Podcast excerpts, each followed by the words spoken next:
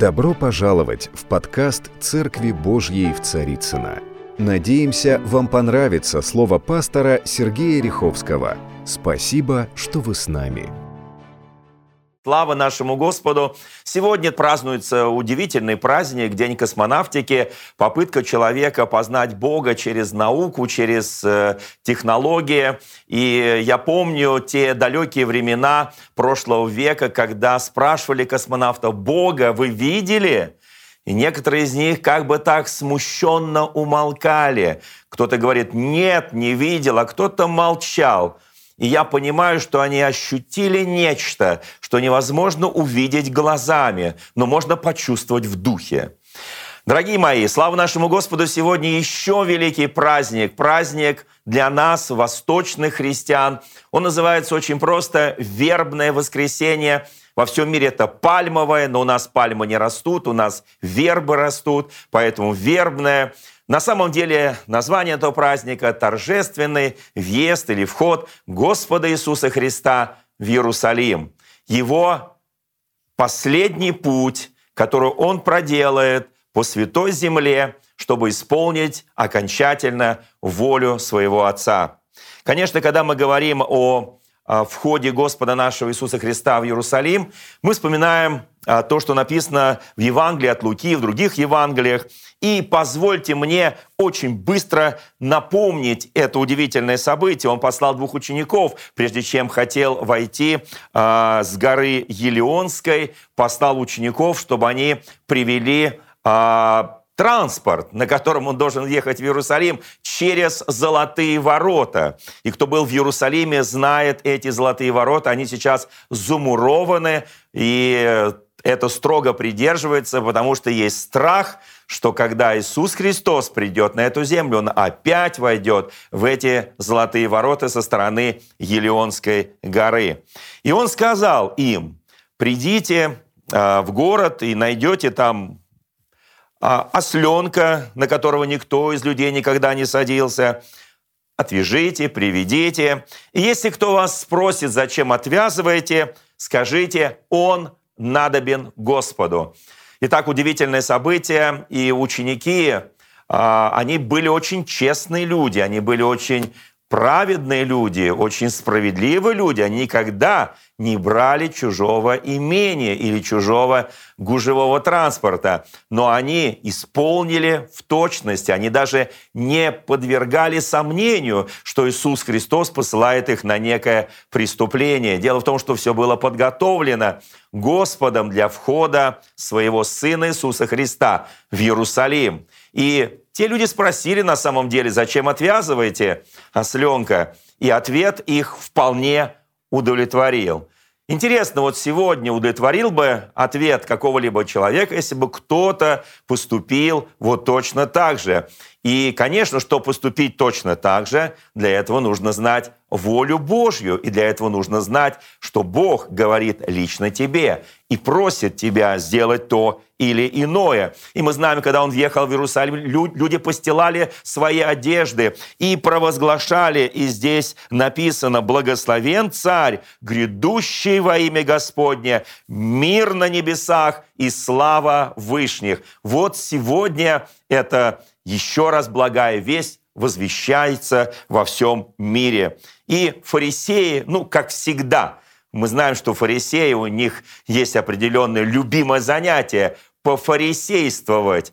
И когда они фарисействовали, они говорили, запрети им, учитель, ученикам твоим провозглашать тебя фактически царем. Но он сказал, сказываю вам, если они умолкнут, камни возопьют. Сегодня, вы знаете, не только камни вопиют. Сегодня наши археологи подняли такие пласты в тех а, районах мира, где ходил Иисус Христос, где совершалась библейская история. Но сегодня все технологии мира, все э, IT-технологии подняты Господом, и они возопили, наверное, по одной единственной причине, что церковь последние годы не была столь сильно слышна. И вот поэтому сегодня технологии, они возопили о Господе. И вы знаете, э, мы видим, что на самом деле произошло в Иерусалиме. Мы, конечно, радуемся, что Христос вот так торжественно под велигласные восклицания людей входил в Иерусалим. Но мы забываем и еще одно важное действие. И на этом я хочу сосредоточить наше внимание в сегодняшней проповеди. Когда он плакал о Иерусалиме, когда он смотрел на него с высоты Елеонской горы, и кто был там, еще раз подчеркиваю, с высоты Елеонской горы виден весь Иерусалим. И он плакал об этом городе, и он пророчествовал о разрушении этого города, и разорят тебя, и побьют детей твоих в тебе, и не оставят в тебе камня на камне за то, что ты не узнал времени посещения твоего. Это очень важно. Знаем ли мы сегодня время посещения нашего Господа?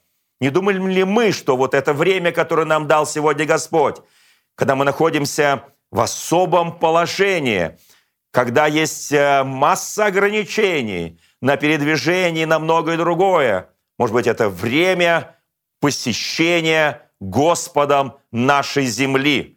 Я очень хочу, чтобы мы услышали это. Это время посещения Господом нашей земли перед тем, когда Он вернется на эту землю во втором пришествии. Он дает милость, Он дает еще раз услышать Евангелие, потому что большая часть людей находится дома, и она способна, успокоившись от суеты, от беготни, услышать слова Божие.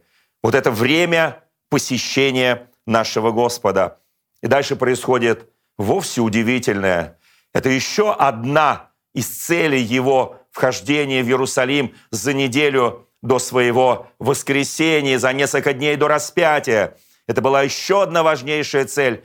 Он вошел во храм, место, где должны молиться и поклоняться Господу, где должны подниматься фамиам славы Божией, где должен поклоняться весь народ и священники. Он вошел в это место – и увидел там торговлю, финансовые операции, финансовые махинации.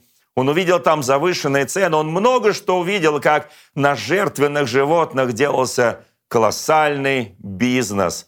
И написано, он изгонял торгующих и меняющих. Он опрокидывал столы этих, менял. И он сказал, дом мой домом молитвы наречется, а вы сделали его вертепом разбойников. Вот что произошло в этот удивительный день, в это удивительное время, когда наш Господь Иисус Христос вошел в Иерусалим. Конечно, какие примеры мы для себя сегодня можем извлечь? На самом деле Писание направляет нас на то, что в мире существует некая вражда. Вражда между духом и плотью. И вот что написано в Бытие в третьей главе, 15 стихом Господь говорит змею после того, как он обольстил Еву, а Ева обольстила Адама. «И вражду положу между тобою». Он имел в виду змея. Он говорит змею, «Я положу вражду между тобою и между женою, между семенем твоим и семенем ее. Оно будет, это семя, поражать тебя в голову, то есть потомки Евы, они будут поражать тебя, змей, в голову, а змей есть прообраз дьявола, а ты будешь жалить этих потомков в пету. На самом деле, когда мы знаем, что жало в пету, оно лишает человека движения, и сам яд, он лишает его жизни, потому что это самое уязвимое место. Дьявол знает это место, чтобы остановить тебя в пути праведности за Господом но Он дал каждому из нас божественное оружие поражать дьявола в голову. Еще раз напоминаю, это время, в котором мы живем, это время, когда очень ясно, очень ярко проявляет себя эта вражда, которую положил Господь между дьяволом и Божьими людьми. Итак, в Священном Писании сказано, в послании Галатам в 4 главе, «Рожденный по плоти там есть такое выражение «рожденный по плоти, рожденный по духу». Ибо как тогда рожденный по плоти гнал рожденного по духу, так и ныне. Итак, Священное Писание нам показывает одно очень сложное для понимания многих людей откровение. Рожденный по плоти, рожденный по духу. Я благодарю Господа, что христиане, исповедующие Иисуса Христа своим Господом, они рожденные свыше, они рожденные от Духа Божьего, они движимы силой Божьей, они исповедуют имя Господа, они живые источники Божьей славы. Есть рожденные по плоти. Мы некогда были не спасены, мы некогда были рожденные по плоти, и только, но Бог родил нас, некогда нашел нас, оправдал нас, искупил нас и дал нам будущность и надежду.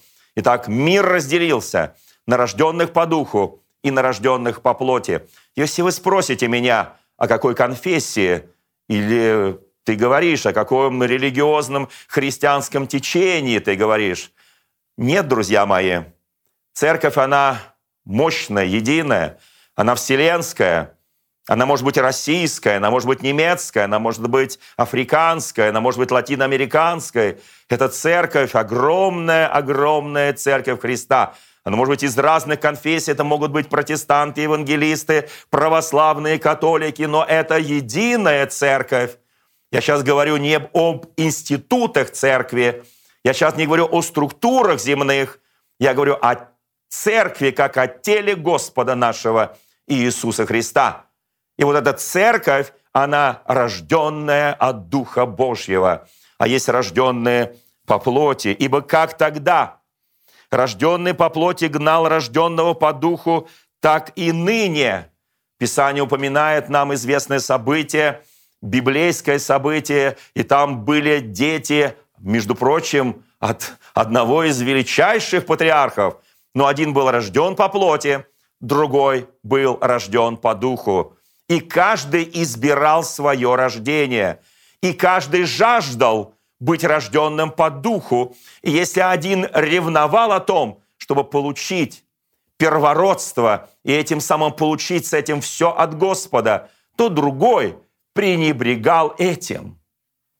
Вы знаете, и там написано, что один, рожденный по плоти, это символ Измаила, Агария, и другой рожденный по духу. Это символ Исаака от Сары. Писание очень четко нам это говорит. Давайте будем различать эти вещи. И Писание написано, я говорю вам, поступайте по духу, и вы не будете выполнять или исполнять вожделение плоти, ибо плоть желает противному духу, а дух противного плоти. Они друг другу противятся, так что вы не то делаете, что хотели бы делать. Мы понимаем, что когда внутри нас идет вот это вот внутреннее разногласие, вот это какой-то раскол внутри, разделение внутри, мы знаем, что дьявол пытается, этот древний змей, ужалить тебя в пету, чтобы ты стал опять вновь исключительно рожденным по плоти, а не рожденным по духу. Перед нами сегодня стоит выбор, кто мы, мы рожденные по духу или рожденные по плоти. Это очень важный выбор. И на самом деле, когда ты поступаешь не так, как должно поступать, ты понимаешь, что это очередная атака того, кто является древним змеем. У нас есть оружие, с которым мы наступаем на все Козни дьявольские, написано оружие воинствования нашего, не плотские, но сильные Богом на разрушение твердынь. Ими не спровергаем замыслы и всякое превозношение, восстающее против познания Божия, и пленяем всякое помышление в послушании Христу. Сложная фраза, сложно написано апостолом Павлом в послании Коринфянам в 10 главе, но это на самом деле является истиной нам, христианам, людям, которые рождены свыше, которые исполнены благодатных сил Духа Святого и которые движимы в дарах Святого Духа, дана эта сила, дано это оружие, и оно не плоское, оно духовное, и мир, он духовен. Очень хочу, чтобы вы понимали эти вещи. В послании к Ефесянам 6 главе написано «Укрепляйтесь Господом и могуществом силы Его, чтобы вам можно было стать против козней дьявольских, потому что наша брань не против крови и плоти. Мы не сражаемся с кровью и плотью, мы не воинствуем с кровью и плотью, но против начальств, против властей, против мироправителей, тьмы века сего, против духов злобы поднебесных – вот, как говорит Священное Писание о тех войнах, которые каждый из нас ведет и в своем сердце. И часто сердце бывает полем битвы, полем брани. И это битвы мы ведем в духовном мире. Мы не сражаемся в мире физическом, мы сражаемся в мире духовном. И церкви Господь дал такую божественную силу и божественную власть. И нет ныне осуждения тем, которые живут не по плоти, а по духу. Нет осуждения тем, которые в Иисусе Христе так делают, потому что закон Духа жизни освободил нас от закона греха и смерти. Величайший проповедник прошлых столетий в Англии, Спержен, брат наш Спержен, он говорил следующее. «Я проповедую Иисуса Христа, Вопрос, как он проповедует Иисуса Христа, он был известен как величайший проповедник своего времени. Он говорит, я проповедую Иисуса Христа, я хочу, чтобы мы запомнили это выражение нашего брата Спержина, я проповедую Иисуса Христа 24 часа в сутки. Потому что он не сражался по плоти. Его оружие было это дух. Это божественное слово и божественное откровение и глубочайшее познание в Священном Писании – и он сказал, иногда для того, чтобы проповедовать Иисуса Христа, я использую слова. Удивительно. Он говорит, я проповедую всей жизнью своей, своим характером, своими поступками, своими... Вот, вот все, что составляет круг моей жизни, я проповедую моего Господа Иисуса Христа. Иногда при этом я использую слова. Мы часто используем слова, но все остальное не всегда. Я думаю, что пришло время, когда Он очищает наш храм сердца. Пришло время, когда Он заходит в глубину нашего духа. Пришло время, когда Он изгоняет все, что связано с бесславием, все, что неугодно нашему Господу. Где там у тебя внутри компромиссы, компромиссы между тобой и Богом, где ты занимаешься теми вещами, из-за которых Христос изгонял бичом торгующих и меняющих. Он сегодня очищает свой дом, он сегодня очищает свою церковь. В Писании написано, время начаться суду с Дома Божьего.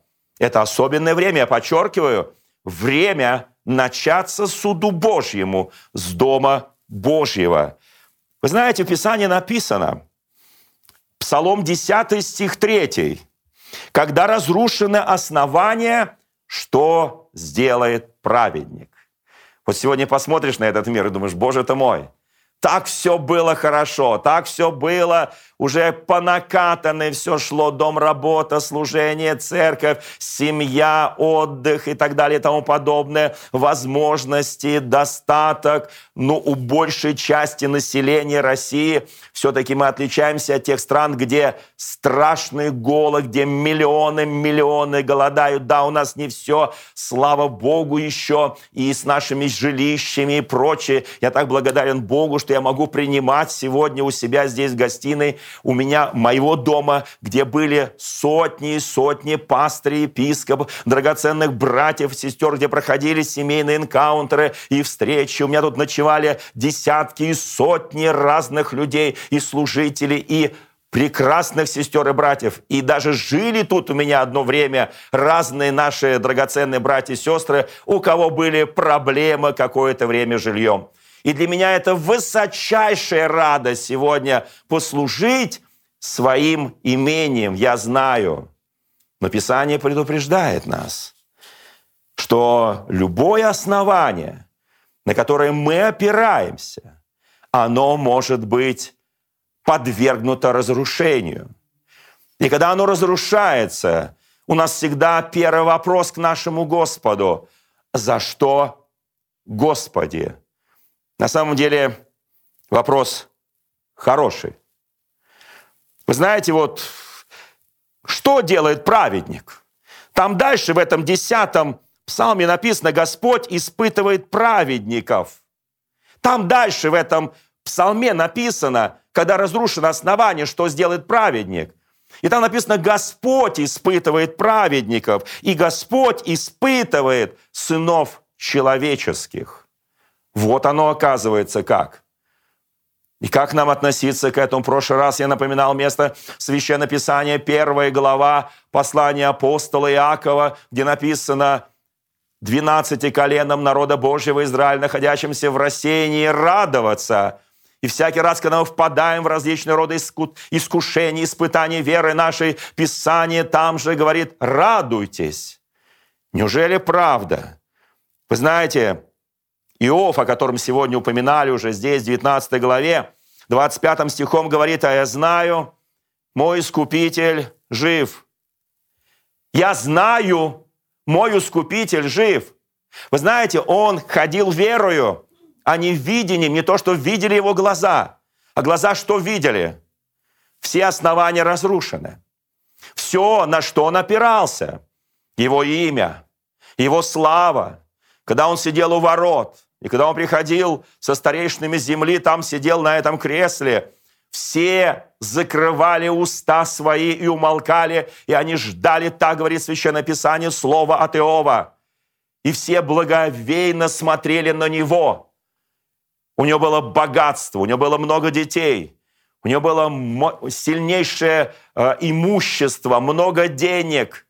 И вдруг в одночасье его тело и все, что составляло его, основанием. Здесь сегодня совершенно справедливо Олег напомнил, что то, чего я боялся, чего я страшился, постигло меня.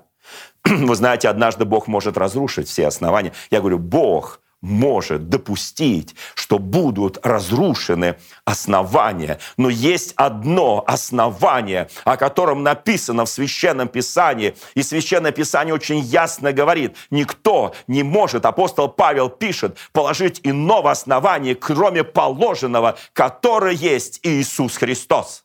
Это единственное основание, на котором мы стоим, и оно непоколебимо. Много мест в Священном Писании, где написано «Я не поколеблюсь, потому что мое основание – сам Христос».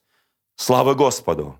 Слава Господу за это прекрасное основание – Итак, сегодня день входа Господа нашего, торжественный въезд на осленке в Иерусалим. Ему постилали одежды. Может быть, для кого-то это были очень ценные одежды, потому что люди показывали свою значимость в те времена, да и сейчас через свою одежду, у кого Гуччи, у кого Пучи и так далее. Люди показывали свою одежду. И они хотели, чтобы их по одежке встречали. Но есть старая русская пословица «встречают по одежке, а провожают все-таки по уму».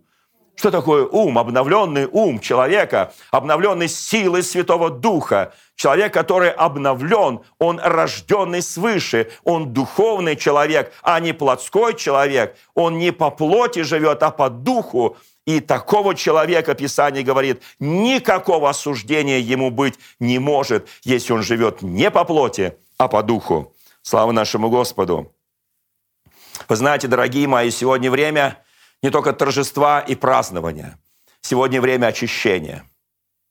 Время, когда Иисус Христос за несколько дней до своей крестной смерти, до своих страданий, Он входит в Иерусалим, и Он очищает храм. И очень хочу, чтобы мы позволили на этой неделе Господу поработать с нами. У нас особая страстная неделя, и уже было сегодня сказано, несколько дней будет те, кто способен это делать, и ревностен по отношению к Господу, поста и молитвы. Итак, смотрите, это очень важно слово очищение. Когда Господь приходит, и когда Господь смотрит на этот мир, происходит действие. Когда мы говорим о воле Божьей, давайте вспомним о том, что воля Божья всегда благая, угодная и совершенная. Давайте вспомним событие, которое было когда-то описано во Второзаконии, 8 главе. Это очень важное событие, собственно говоря, предыдущие книги, Исход, Левит, Числа, они как раз все вместе сконцентрированно присутствуют в книге Второзакония. Здесь сказано, все заповеди, которые я заповедую вам сегодня, старайтесь исполнить, что вы были живы, размножились, пошли и завладели землей, которую с клятвой обещал вам Господь. Это очень сильное слово от Бога. Он говорит, я хочу, чтобы вы были живы.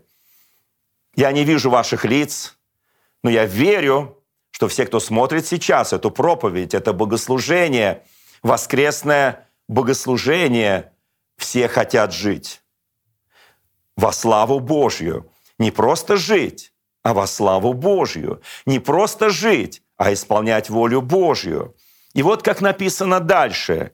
«И помни весь путь, которым вел тебя Господь Бог твой, по пустыне вот уже сорок лет, чтобы смирить тебя, чтобы испытать тебя и узнать, что в сердце твоем, будешь ли ты хранить его заповеди или нет.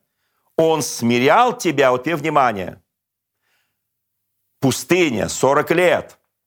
Они шли, там было много искушений, там было много несогласий с Господом, там было много несогласий с Моисеем и Аароном. Они прошли сложнейший путь. И вот в этой главе концентрация событий и вопрос, как Бог смотрит на это. Как Бог пытается, чтобы они вспомнили сорокалетний путь. Он смирял тебя. Это очень важно. Он смирял тебя эти 40 лет, потому что вы рабы были. И вот это вот ген рабства, ДНК рабства, оно так глубоко засело в вас. И его нужно было каким-то образом изменить, чтобы человек стал свободный. Мы с вами свободны в Иисусе Христе. Но наша свобода не служит поводом к распутству. Наша свобода служит поводом к святости и праведности и страху Божьему. Он говорит, я смирял тебя, томил тебя голодом, питал тебя манную, которой не знали ни ты, ни отцы твои, дабы показать тебе, Иисус Христос использует это место Священного Писания, когда его будет искушать сатана, чтобы показать тебе, что не одним хлебом живет человек, но всяким словом, исходящим из уст Господа, живет человек. Это очень важное напоминание каждому из нас сейчас. Вот сейчас, в это время, в это время испытаний, время искушений, в это время, когда мы в самоизоляции, в это время, когда пошатнулись мировые устои, когда государственные высокие руководители, многие растерялись, когда пошатнулась экономика, когда пошатнулись финансовые структуры. И Бог говорит, я смирял тебя, томил тебя голодом, питал тебя манной. Господь говорит, чтобы показать тебе, у него есть цель, чтобы мы увидели, что не одним хлебом живет человек, но всяким словом. Сейчас есть разделение между рожденными свыше и нерожденными свыше. Одежда твоя не ветшала на тебе, и нога твоя не пухла вот уже сорок лет. И знай в сердце твоем, что Господь Бог твой учит тебя, как человек учит сына своего. Храни его заповеди. И когда ты войдешь в эту землю, землю обетованную, друзья мои, вот это, вот это время небольшой пустыни, по которой мы сейчас с вами проходим, но, с другой стороны, я хочу, чтобы мы помнили весь путь, который мы прошли до этого. Помни весь путь, которым вел тебя Господь. Не ты сам шел, а Господь тебя вел. И когда ты войдешь в эту землю обетованную, когда еще на какое-то время Бог даст нам благоденствие, Бог даст нам мир, Бог нам даст возможности, Бог нам даст еще больше возможностей. Писание говорит, и когда будешь есть и насыщаться, тогда благословляй Господа Бога твоего за добрую землю, которую Он дал тебе. Берегись Вы знаете, когда приходят времена испытаний, не зря я отслеживаю то, что происходит сейчас в христианском мире через различные информационные э, порталы, сайты и, и так далее, да, социальные сети. Народ взыскал Господа, потому что стало тяжко. Здесь написано «берегись». И когда ты будешь есть в достатке, пить в достатке, когда у тебя откроются новые возможности, береги, чтобы ты не забыл Господа Бога твоего. Соблюдай Его заповеди, Его законы, Его постановления. И когда будешь есть и насыщаться, и построишь хорошие дома, и будешь жить в них, и когда будет у тебя много крупного мелкого скота, и будет много серебра и золота, и всего у тебя будет много, то смотри, не чтобы не надмило сердце твое, и не забыл ты Господа, Бога твоего, который вывел тебя из земли египетской, из дома рабства, который провел тебя по пустыне великой и страшной, где змеи, василиски, скорпионы, места сухие, на которых нет воды. И Господь источал для тебя источник воды из скалы гранитной. Чтобы ты не сказал, здесь очень интересно сказано, чтобы ты не сказал в сердце твоем – он давал манну, перепелов и воду, чтобы ты не сказал в сердце твоем, моя сила и крепость руки моей приобрели мне богатство сие. Но чтобы ты помнил Господа, ибо Он дает тебе силу приобретать богатство, дабы исполнить, как ныне, завет свой, который Он с клятвой обещал отцам нашим. Я хочу очень всех вдохновить я хочу очень всех вдохновить. Но, к сожалению, последние стихи этой главы говорят о другом. Если забудешь Господа, погибнешь. Вы знаете, меньше всего хочется кого-то пугать. Но сейчас, по-моему, мне кажется, такое время, что и пугать никого не надо. Все понимают, что слова Господа «время рождаться и время умирать», которые произнес величайший мудрый Соломон – они исполняются не в те времена, которые мы подумали, что мы можем отойти в вечность. Итак, мне хотелось бы вспомнить еще одно событие, которое произошло в книге «Бытие». Каково сегодня положение церкви в этом мире? Церковь принимает этот вызов. И церковь стоит на том основании верности Господу и Его Слову, и Его воле, и тем откровением, которые четко прописаны в Священном Писании. Бытие, 18 глава, с 23 стиха. Посланники Бога вместе с Авраамом выходят с его места, и они видят Содом и Гамору. Итак, давайте подумаем об этом. Потому что вопль, который поднимается от содомских и гаморских городов, дошел до слуха Божьего. И он послал своих посланников, чтобы они убедились, что это так. И мы знаем эту историю, они потом пришли в Содом и Гамору, и там Лот и прочее. Но я сейчас о другом. Я сейчас не буду пересказывать эту историю, я о другом и о том, что делать нам в этом бедствии. Итак, Бог предупреждает Авраама, что эти города и народы, которые там живут, за свои злодеяния и беззакония, то, что сегодня в мире называют Содомом и Гаморой, за свою абсолютную безнравственность, за свое абсолютное беззаконие Бог принимает решение и говорит это решение своему праведнику Аврааму, мужу по сердцу Господа. У Господа много было мужей по сердцу, мы знаем и Давида, и других. Но в данном случае отец всех верующих был Авраам. И он говорит ему, города эти за свои беззакония будут уничтожены. Они погибнут. Вы знаете, скорее всего, у Авраама могла быть некая обида на эти города. Мы помним, были моменты, когда цари Содомские, Гоморские что-то ему предлагали там и так далее, как туда ушел Лот, его племянник, и он увидел лучшие пажити, более зеленые, даже их пастухи между собой почти дрались, мы знаем, и немножко изранено было сердце Авраама.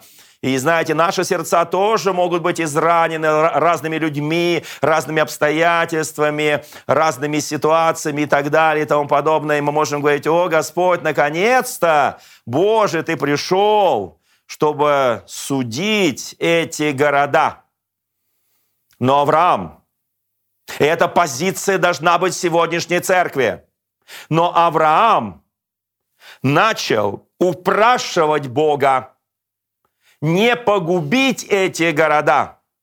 И он зашел со стороны не беззаконников, не садомитов, не гаморитов, а он зашел со стороны праведников. Вы знаете, дорогие мои, Бог заходит всегда со стороны правды, со стороны праведников, со стороны святых, потому что убеждать Его иными методами, способами, аргументами невозможно. И Бог заходит со стороны праведников. И Бог говорит, и, и, и, и не Авраам. И Авраам говорит Господу, неужели ты погубишь праведного с нечестивым? Нет, он не просит Бога, чтобы он отделил тех от других, хотя это было бы правильно. Он просто говорит, Бог, неужели ты погубишь праведника, это на первом месте, потом и вместе с нечестивым не может быть от тебя, он говорит. Он говорит, если там будет 50 праведников, неужели ты их погибнешь? И он аргументирует свою просьбу. Судья всей земли, поступит ли неправосудно? Судья всей земли. Мы люди духовные, мы знаем, с кем мы имеем дело. Мы имеем дело с нашим Господом и Спасителем с Иисусом Христом. Но мы знаем ситуацию, когда во времена Иисуса Христа совершались различные с точки зрения местных людей, с точки зрения иудеев, с точки зрения евреев, беззаконие, которое творил Ирод, когда смешал тела тех, кто молились, или, или, или так сказать, да, их тела, их жизни с кровью жертвенных животных. Чем они были виноваты? Или когда падает башня Силамская. Иисус Христос, такое ощущение, Он даже не слушает их вопрос. Он не говорит о том, насколько они виновны. Он говорит о том, если вы не покаетесь, то также погибнете. Если мы, войдя в землю обетованную, если мы, войдя в более лучшие условия, прекратили служить нашему Господу, Писание говорит, неужели ты погубишь? И он торгуется с ним 50, 45, 40. И опустился до 10 праведников. Написано, отошел Господь.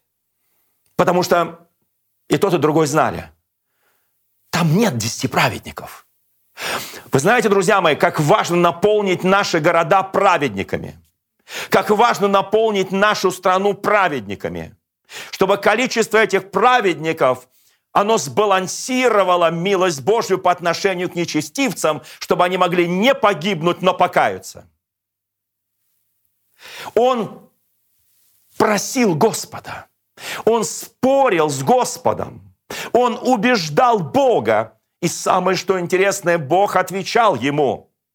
Позиция сегодняшней церкви – встать пред Господом в позицию Авраама, в позицию этого праведника, в позицию мужа веры – потому что Он отец всех верующих, и возопить о тех, кто сегодня не знает истины. Подобно Содому и Гаморы, блуждают в темноте, блуждают во мраке, делают зло с ненасытимостью и продолжают это делать. Сегодня это время, когда церковь должна вопиять и просить Господа о каждом грешнике.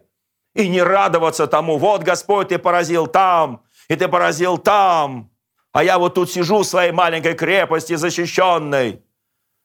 Авраам говорит, Господь, помилуй их. Если можно, помилуй их.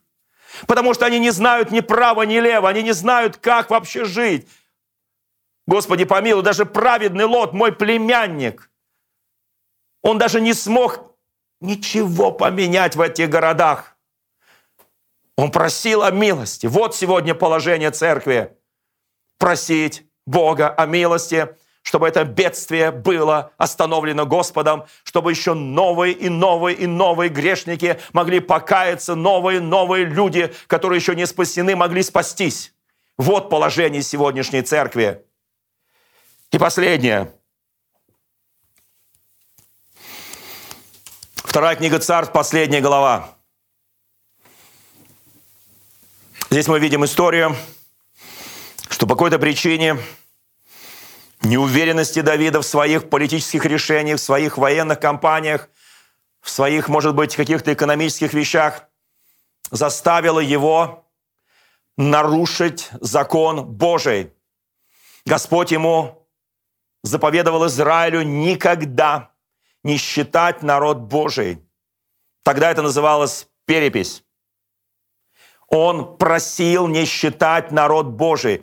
Это имеет отношение только к народу Божьему. Он просил не считать народ. Но сердце Давида, сердце воина, сердце царя, сердце политического деятеля, оно дрогнуло в какой-то момент. И он не был уверен, что он сможет победить, не зная, сколько у него людей мужского пола, способных к тому, чтобы защищать страну. И он совершил это. Он посчитал. Ему доложили, сколько израильтян, сколько иудеев. И когда ему это доложили, Писание говорит, в это мгновение, как очень важно быть человеком духа и чувствовать это не тогда, когда ты уже сделал, не тогда, когда ты по своей слабости, может быть, мимолетной слабости или мимолетному страху, ты нарушил то, что Бог тебе сказал, а молить Бога, чтобы этого не произошло. И написано, и дрогнуло сердце Давида после того, как он сосчитал народ. И сказал Давид Господу, тяжко согрешил я, поступив так, и ныне молю Тебя, Господи, прости грех раба Твоего, это крайне неразумно поступил я. Он кается, он просит прощения. На следующий день утром Господь берет одного из пророков. В русском языке его имя звучит очень ругательно. Его звали Гад – Господь берет этого гада, пророка, прозорливца, и посылает Давиду, и говорит, пойди скажи Давиду, три наказания предлагаю я тебе. Выбери себе одно из них, которое совершилось бы над тобой. Когда Бог говорит, у меня есть три наказания. Мы только что говорили о Содоме и Гаморе. И Авраам пытался, как церковь должна сегодня пытаться это сделать и умолить Господа. И Господь говорит, пойди скажи, есть три наказания. Выбери одно из них, которое совершилось бы над тобою. И пришел пророк Гад Господу и возвестил ему, и сказал, избирай себе. Давайте будем внимательны сейчас. Проповедь завершается. Быть ли голоду в стране твоей семь лет? Давайте взвесим все это. Или чтобы ты три месяца бегал от неприятелей твоих. Ты думаешь, у тебя сейчас почти полтора миллиона бойцов? О, ты будешь бегать от своего неприятеля три месяца. Три месяца ты будешь бегать, чтобы ты так больше никогда не думал. Мы, мы читали с вами из восьмой главы Второзаконие, чтобы ты помнил весь путь.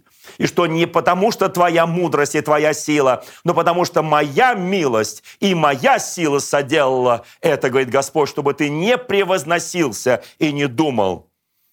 Или чтобы в продолжении трех дней, запомните это число, три дня – была моровая язва в стране твоей.